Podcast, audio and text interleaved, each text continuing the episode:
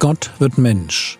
Leben und Lehre des Mannes, der Retter und Richter, Weg, Wahrheit und Leben ist.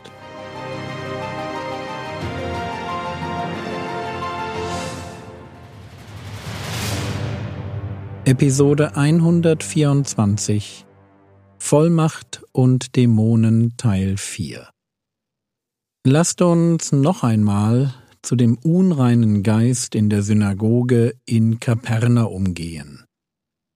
Lukas Kapitel 4, die Verse 35 bis 37. Und Jesus bedrohte ihn und sprach, Verstumme und fahre aus von ihm.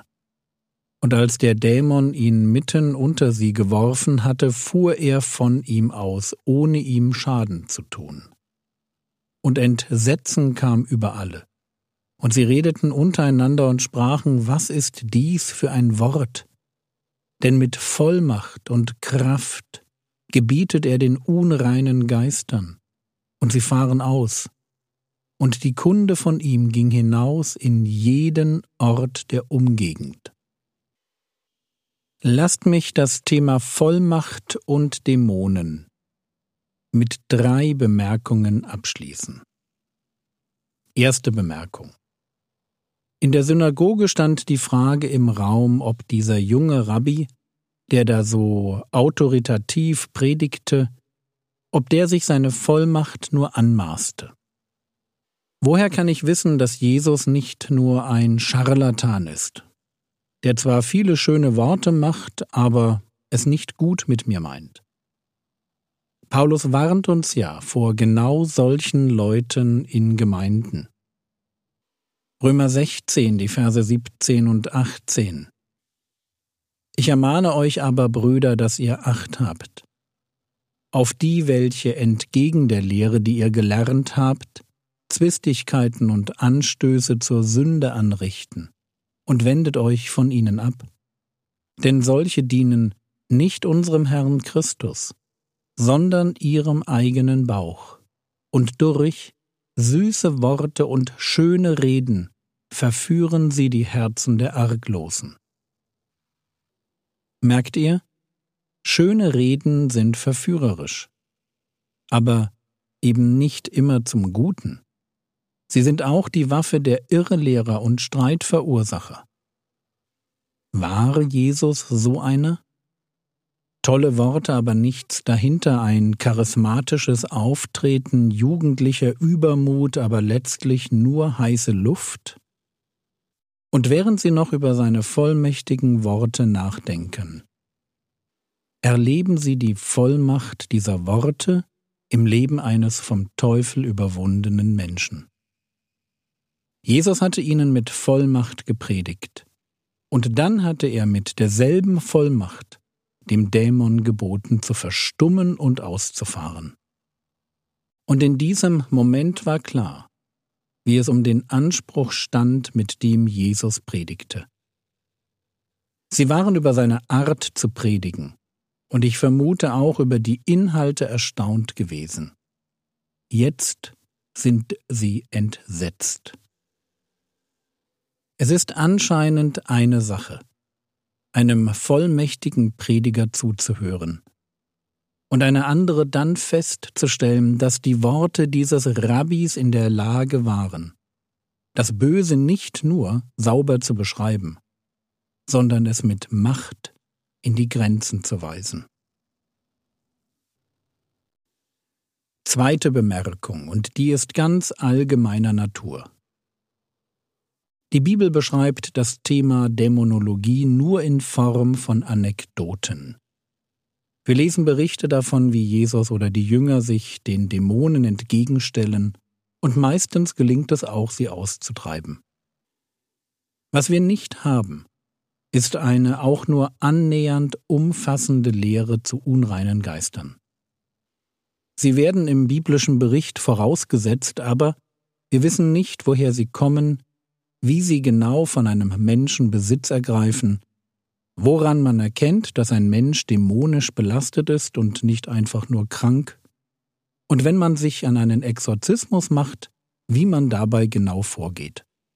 All das wird fast nicht erklärt. Nicht in den Evangelien, nicht in der Apostelgeschichte und auch nicht in den Briefen. Und als Folge davon enthalten die Bücher zum Thema Dämonologie, die man heute kaufen kann, zum größten Teil eine Mischung aus Spekulation gepaart mit Erfahrungsberichten.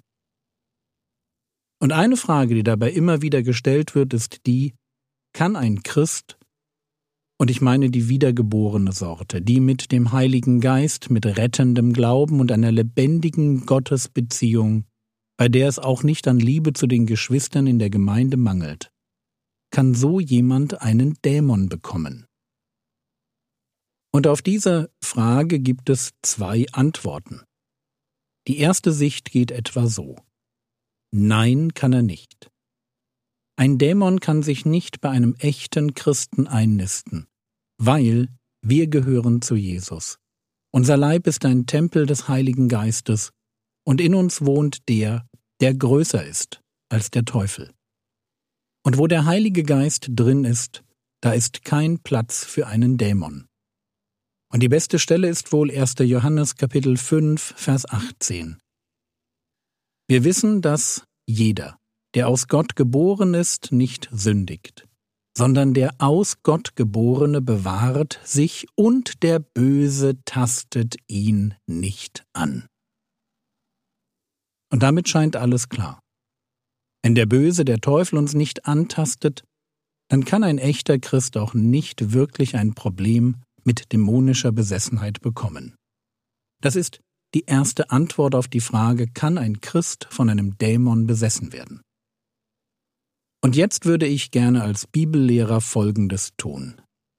Ich möchte mich unbeliebt machen und darauf hinweisen, dass keine der Bibelstellen, die für die erste Sicht angeführt werden, etwas zum Thema Dämonie sagt. Im Zusammenhang geht es bei all den Stellen, die man anführt, nie um unreine Geister und ihr Einwirken auf Gläubige. So, warum ist es mir wichtig, diesen Punkt zu bringen? Weil wir es hier meines Erachtens mit einem klassischen Auslegungsfehler zu tun haben. Statt einfach zu sagen, dass wir die Frage nicht beantworten können, weil die Bibel dazu nichts sagt, interpretieren wir Stellen. Achtung, wir interpretieren sie. Wir legen sie nicht aus. Bei Auslegung ist immer der Kontext, der Zusammenhang König. Bei einer Interpretation aber, da starten wir bei der Idee, die wir beweisen wollen, und machen uns dann Bibelverse gefügig. Ich mag niemanden verletzen, aber es passiert so oft, dass wir erst eine theologische Position haben, bevor wir dann in der Bibel nach Belegen dafür suchen. Mein Tipp, macht das nicht. Kann ein Dämon von einem Christen Besitz ergreifen? Keine Ahnung. Die Bibel sagt dazu nichts. Missionare berichten davon, dass so etwas möglich ist. Ich selbst habe es noch nie erlebt. Und wer mit 1. Johannes Kapitel 5 Vers 18 argumentiert, wo es heißt, der Böse tastet ihn nicht an, der mag bitte auch den Anfang des Verses zur Kenntnis nehmen, wo es heißt, wir wissen, dass jeder, der aus Gott geboren ist, nicht sündigt, sondern der aus Gott geborene, und das ist wahrscheinlich der Gläubige, sondern der aus Gott geborene bewahrt sich. Für mich klingt das nach einem heiligen Lebensstil. Und ich würde mich trauen, so viel zu sagen. Wer heilig lebt, der macht es Dämonen sehr schwer, in sein Leben einzudringen. Wer jeden Gedanken unter den Gehorsam Christi nimmt und wer die Waffenrüstung Gottes anzieht, um den Kampf gegen das Böse aufzunehmen, der scheint mir vor Angriffen aus der unsichtbaren Welt halbwegs sicher zu sein.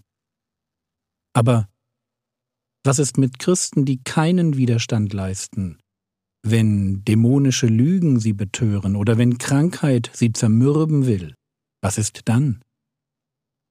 dann würde ich mich spätestens nicht mehr trauen zu sagen, mach dir keinen Kopf, du bist ein Christ, ein Dämon kann nicht von dir Besitz ergreifen. Ich würde dann immer sagen, keine Ahnung, wie weit der Einfluss eines unreinen Geistes bei einem Christen gehen kann. Ich habe keine Bibelstelle, die dazu etwas sagt. Aber ich habe Bibelstellen, die mich warnen, dem Bösen auch nur den kleinen Finger zu reichen, oder im Kampf gegen die geistlichen Mächte der Bosheit in der Himmelswelt irgendwie nachzulassen. Und genau das, nämlich kämpfen, will ich tun. Tag für Tag, bis der Herr Jesus wiederkommt und den Teufel und seine Engel ein für alle Mal beseitigt.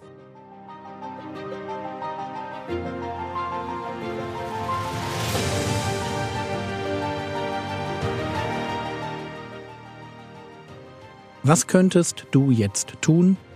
Du könntest Gott dafür danken, dass er dir genug Einblick in die unsichtbare Welt gewährt, um für die Auseinandersetzung gewappnet zu sein.